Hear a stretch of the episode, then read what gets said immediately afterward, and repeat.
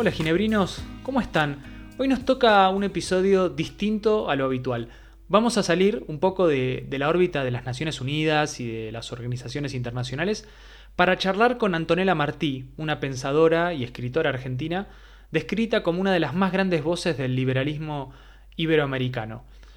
Con un rol muy presente en la organización Atlas Network, donde se desempeña como directora asociada para Latinoamérica, y en la Fundación Libertad, Antonella es autora de libros como La dictadura intelectual populista, Lo que todo revolucionario del siglo XXI tiene que saber, y Capitalismo, un antídoto contra la pobreza. Además, es conductora del podcast Hablemos Libertad. Con ella vamos a estar charlando sobre cuál es el enfoque del pensamiento libertario en el mundo de hoy. ¿Se convierte la vigilancia y el control de la pandemia en un arma de persecución?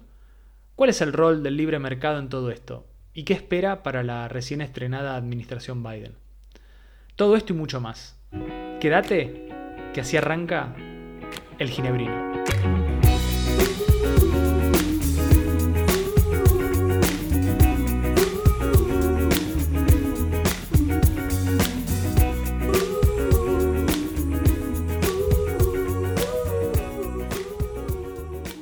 En estos momentos estás en Miami, ¿así es? Laburando con algún proyecto en particular que puedas contar? ¿Cómo, cómo, viene, ¿Cómo viene tu inicio de año 2021? La verdad que este año eh, arranqué bastante bien, ¿no? Con, proyectos, casi todos proyectos editoriales y, más que nada todo lo que es cuestión de, creación y generación de contenido, también tema eh, audiovisual, trabajando en eso. Este, y obviamente con ah, el Centro para América Latina de Atlas trabajando en las, en las, en las próximas organizaciones de lo que va a ser eh, distintos eventos y conferencias de este año este, y trabajando en proyectos editoriales. Ahora en mayo voy a sacar un nuevo libro. ¿Hay algún sneak peek que se pueda dar, alguna, algún adelanto o es muy confidencial y... Lo que te puedo contar es que tiene el prólogo de eh, Gloria Álvarez y que tiene la eh, conclusión de Deirdre McCloskey, esta economista norteamericana. Este, así que, bueno, hay muy buenos nombres incluidos en, en, este, en este libro. Eh, lo vamos a sacar también con Editorial Planeta, así que va a tener una, distribución a lo largo de, Iberoamérica y a lo largo del mundo. Así que, bueno, un par de meses más para, lanzar ahí la, bomba.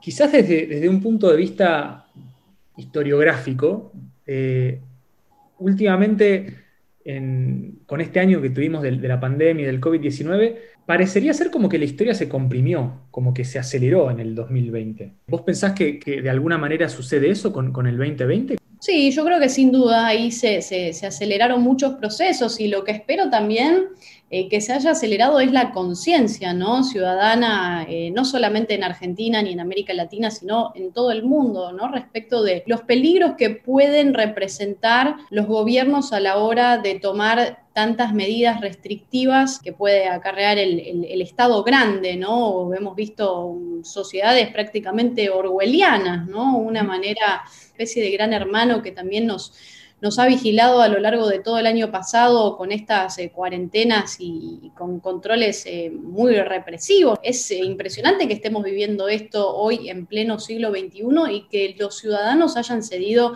tantas libertades a cambio de una seguridad ficticia. Y a muchos le ha servido, ¿no? Como una manera de ejercer más populismo y más control y, tenerlo como una forma eh, que les sirve, ¿no? A favor de sus, de sus políticas públicas para agrandar el tamaño del Estado y hacer clientelismo y favoritismo de esa manera esas herramientas sanitarias para controlar la pandemia en una especie de, mecanismo Foucaultiano de, gran hermano, del panóptico, del control. Sí, la verdad que eso es, es, muy preocupante, ¿no? Y creo que a lo largo de esta, esta cuarentena hemos visto quizás eh, un poco lo que hablábamos recién, ¿no? De la salud o la economía, algo que en Argentina también se debatió mucho y cuando en realidad las dos cosas son inseparables. Entonces sacrificamos el bolsillo del sector privado, productivo de todos nuestros países, de los sectores trabajadores y pujantes, a del capricho de unos eh, pocos políticos, ¿no? Que decían que nos iban a cuidar y para los que también era muy fácil, ¿no? Decir, bueno, no trabajen, no abras tu negocio, no salgas a trabajar porque hay un virus en la calle, mientras ellos, los políticos, seguían cobrando su sueldo.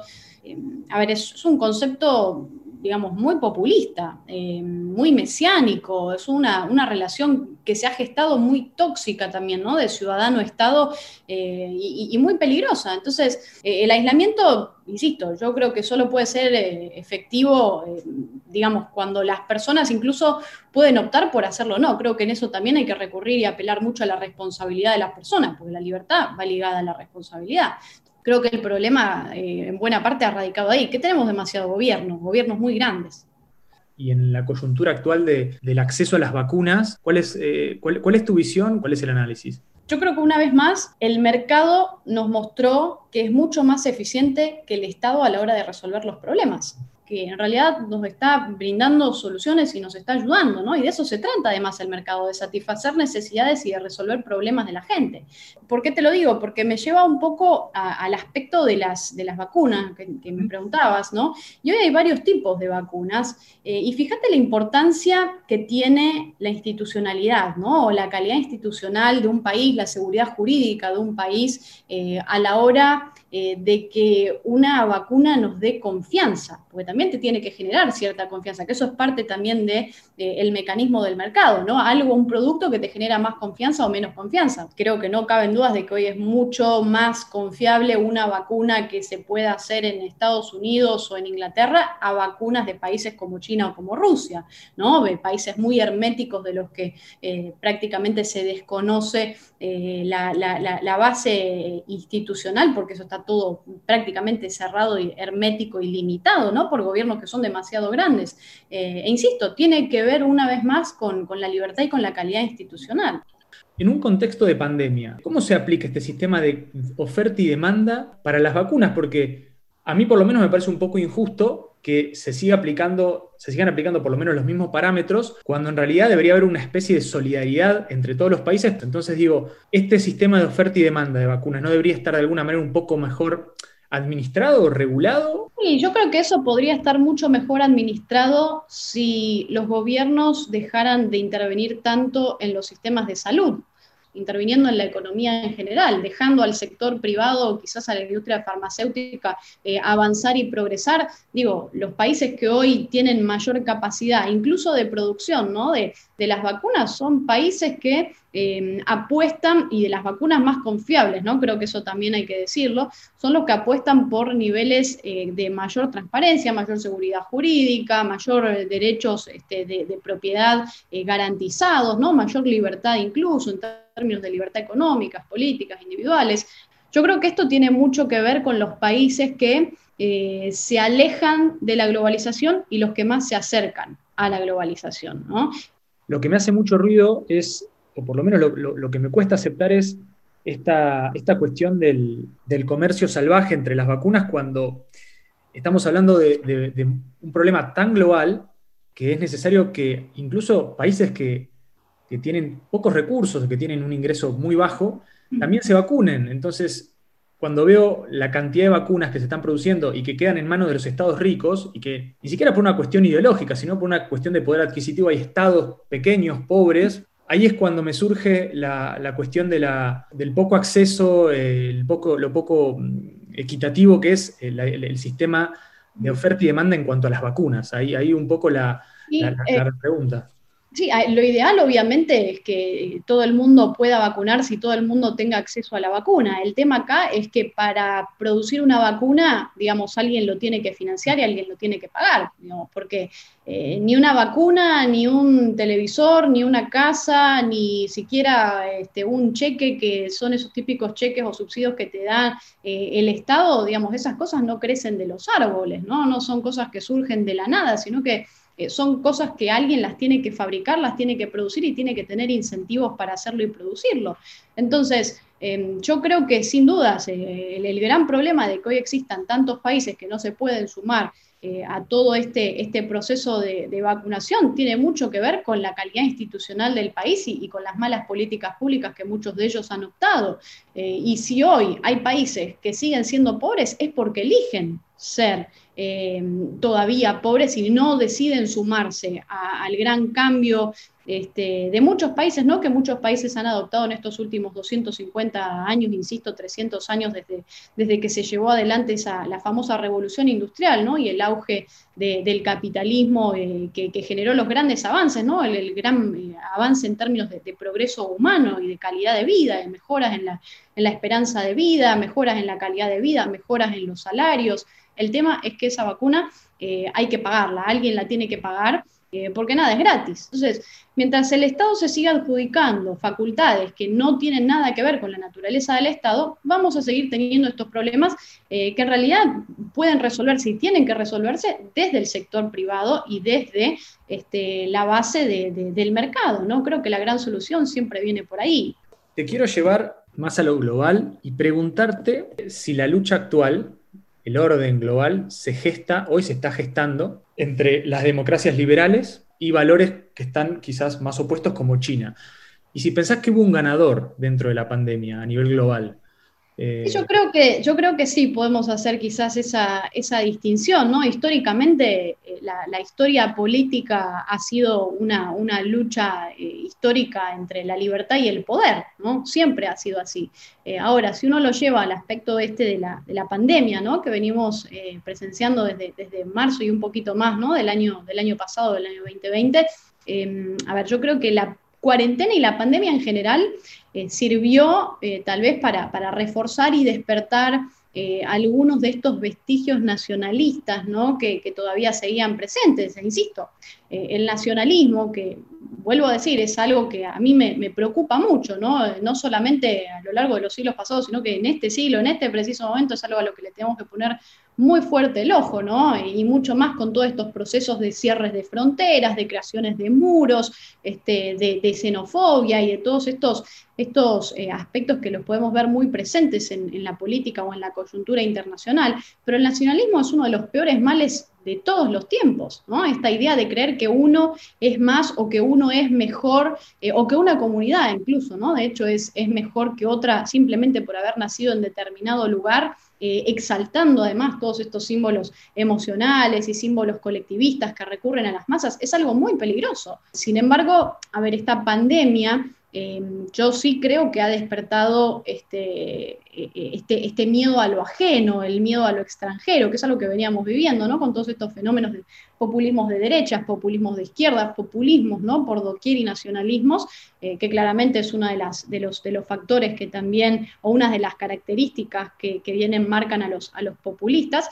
Em, pero toda esta idea de que algo puede venir de afuera y, hacernos daño, creo que es algo, algo muy peligroso y que ha despertado a, a esos a esos fantasmas nacionalistas, ¿no? Eh, que bueno, más que fantasmas quizás eh, son, son sentimientos vivos eh, de, proyectos nacionalistas y populistas. Hace, hace, unos, un par de capítulos en el Ginebrino conversamos con un profesor, Stephen Rave, sobre la victoria de Biden y el legado de Trump. ¿Vos pensás que de alguna manera Trump deja un legado o una especie de movimiento por fuera del Partido Republicano que va, que va a crecer o que se puede llegar a mantener sin Trump en el poder? Sí, yo creo que sí, ¿no? Y eso es también un poco el, resultado de, de de las personas o de los personajes políticos que tienen rasgos mesiánicos y, claramente definidos como populistas, ¿no? Eh, vos bien lo marcabas al principio, ¿no? Quizás estos sucesos en el Capitolio que la verdad fueron muy preocupantes, ¿no? A ver que suceda algo así. Quizás uno en América Latina, digo, está acostumbrado a este tipo de cosas, lamentablemente. Insisto, creo que es, es muy preocupante, ¿no? Lo que ha sucedido y además haber tenido un presidente que haya este, instigado y que haya movilizado a que, a que todos esos acontecimientos se, se, dieran de la manera en la que se dieron. Yo me preguntaba también en esos días, porque fue justo cuando aconteció este tema de,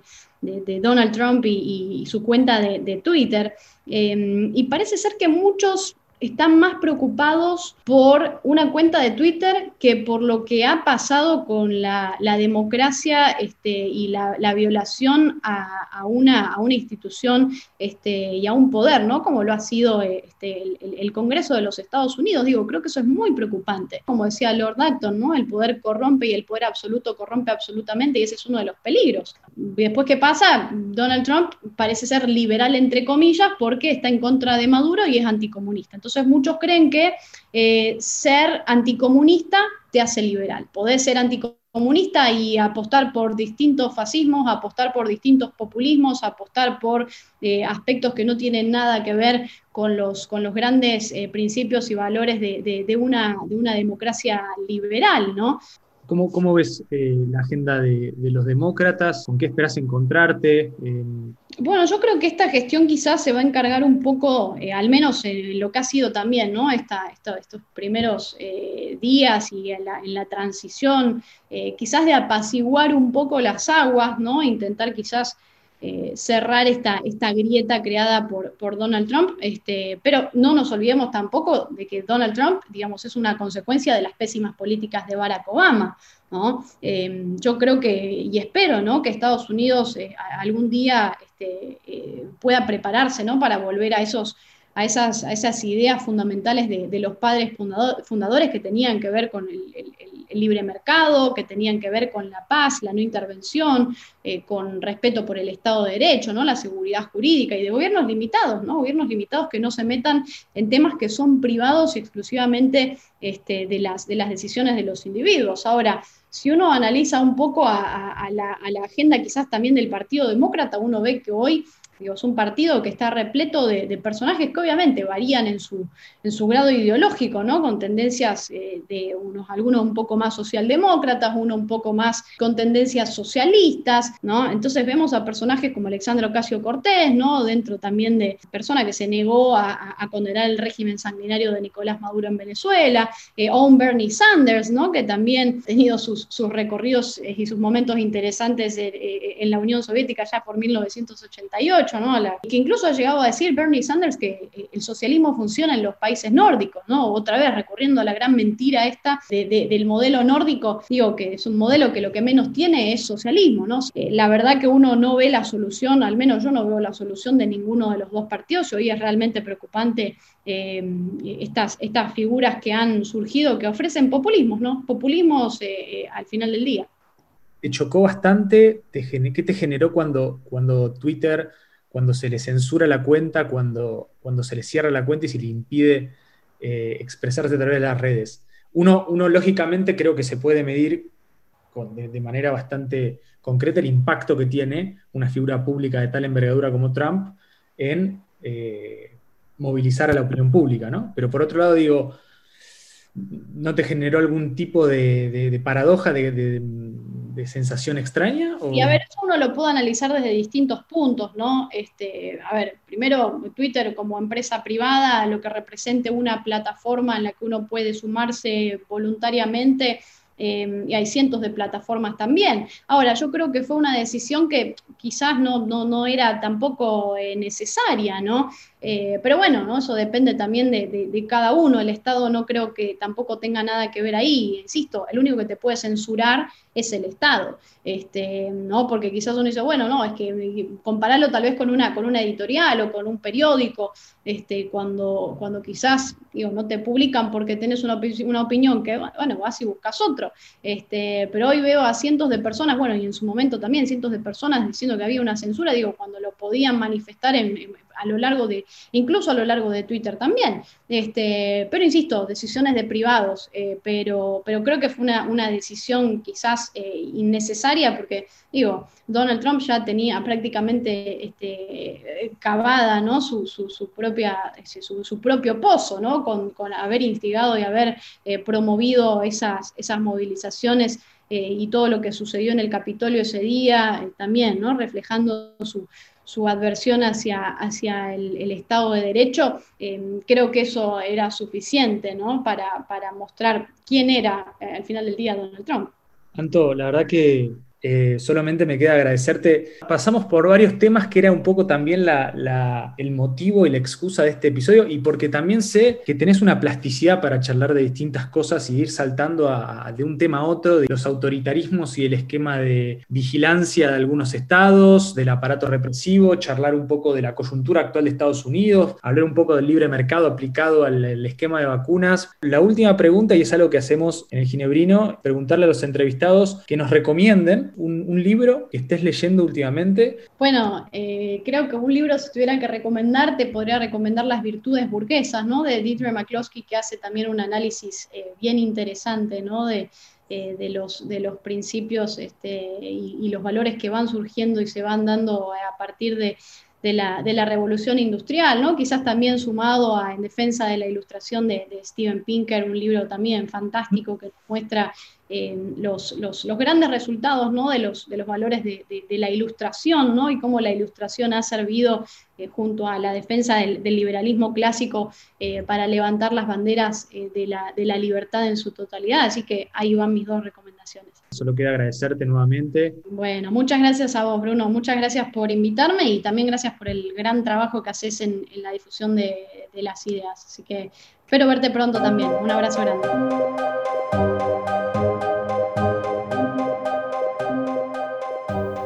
Ahí pasaba Antonella Martí y una entrevista que deja varios puntos para reflexionar. La idea de, tenerla Antonella con nosotros se dio por la plasticidad que tiene para abordar diversos temas, pero siempre manteniendo su hilo conductor, el progreso humano, las libertades civiles y su defensa del libre mercado. Gracias por estar del otro lado. Síganos en Spotify, Google Podcast y en sus reproductores de podcast favoritos. Para los que nos escuchan por Apple Podcast, no se olviden de calificarnos y dejarnos un comentario. Esa es una gran manera de ayudarnos. Suscríbanse y como siempre háganos llegar sus ideas y sugerencias. Es tiempo de dejarlos con la música del gran Lucky Bamba. Esto fue El Ginebrino.